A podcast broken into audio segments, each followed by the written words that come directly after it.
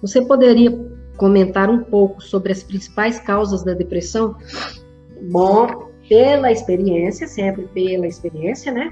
É, tem a ver com desconexão com a mãe ou com o pai.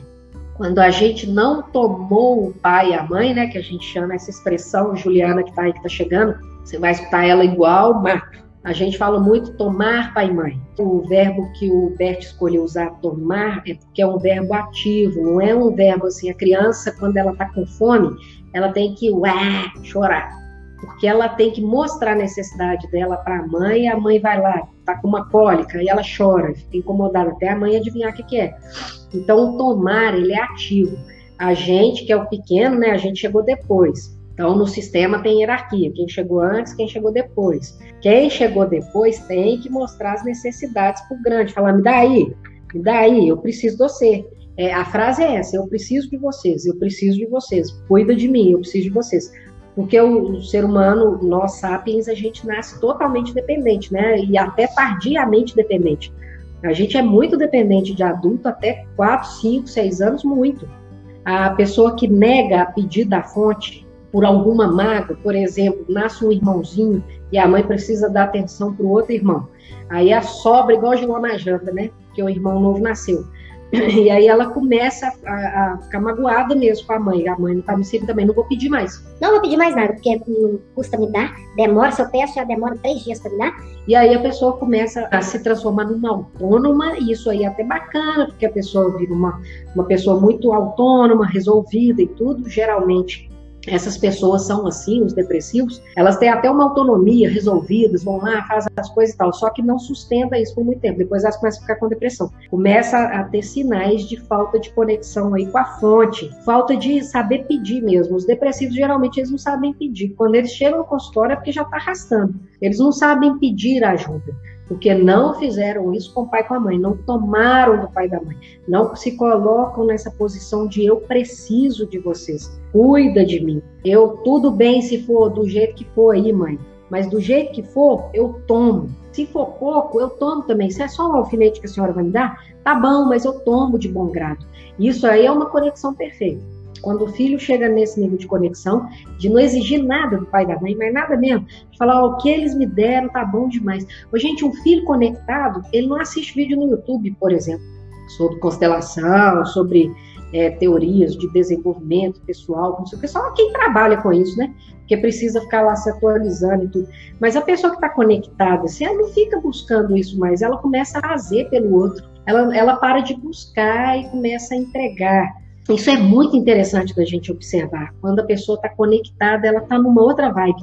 Eu não vou ligar o YouTube, por exemplo, para procurar máquinas agrícolas, porque não, não, me comunica nada.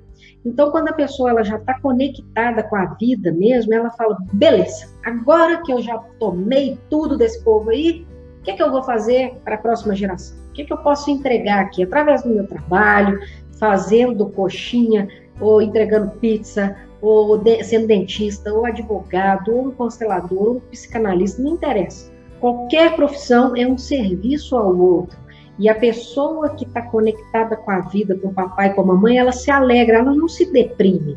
Ela para de exigir do outro, sabe? Ela para de, de achar que tem falta, ela para de buscar.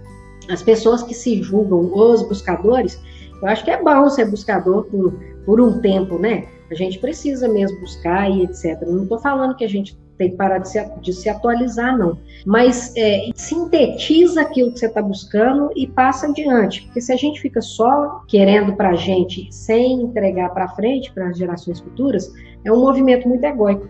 Esse povo aqui ó, fez muito por nós.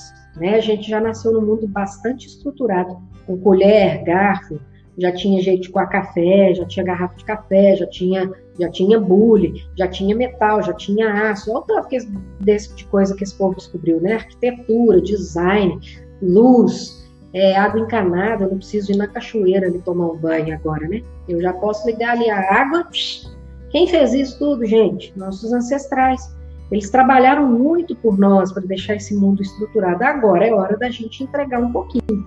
Então é bom dar uma buscada mas chega um ponto que a gente precisa sintetizar isso tudo e passar isso adiante, né, para as futuras gerações. porque eles precisam receber um mundo também, não só usado por nós, mas também construído por nós, né? Então a gente inspira o outro também, a gente é inspirado por eles e a gente inspira o outro, trabalha pelo outro. Então o depressivo ele fica nesse buraco negro, de ele não tomou na época que precisava tomar, foi ficando vazio, igual um rio, um rio que nega receber água da cachoeira, se isso fosse possível. O rio vira para a cachoeira e fala: Não, mãe, não, pai, pode ficar com essa água aí essa água aí não, vocês são muito insuficientes para mim, não de mim direito, ficaram lá cuidando do meu irmão, da minha irmã, sei lá, faltou algo aqui, não sei não, podia ter feito diferente. Pode ficar com essa água aí para vocês que eu não quero não. Aí o rio vai secando. Chega aí com 20 anos, 30 anos, depende de que época que a depressão dá, a pessoa consegue se sustentar por um tempo. Mas depois os sintomas começam a aparecer muito fortemente. Geralmente está ligado a isso, tá? Não vou afirmar aqui, Roberta, que é exatamente isso